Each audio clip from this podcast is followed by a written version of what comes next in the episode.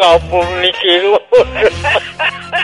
Não tem coisa, peça tudo, mas não desejo mal vizinho. Eu, atrás lá de casa, aí lá no final eu não gosto de perturbação, eu construí um apartamentozinho pra mim.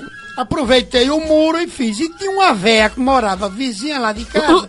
A véia aproveitou minha parede fez, construiu do mesmo jeito pra ela lá atrás.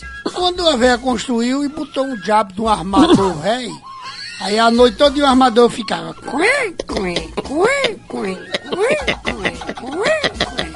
Eu não conseguia dormir. Foi um dia eu cheguei em casa, tava aquela putaria, eu meio bêbado. Aí eu peguei uma lata de graxa de quase um quilo, fui lá, toquei a campainha e segurei. Quando ela abriu, ela abriu os olhos, os olhos tudo cheio de remela. Eu digo, dona Maria, faz o seguinte, pega esse quilo de graxa e bota naquele armador lá, que eu não tô conseguindo dormir não. A véia é tão ruim que pegou a lata de graxa e jogou nos meus pés e bateu a porta na minha cara.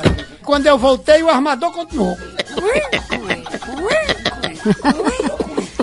Fui lá, caqueei, tinha uma alavanca oitavada, quase da grossura de um cano de 100 milímetros.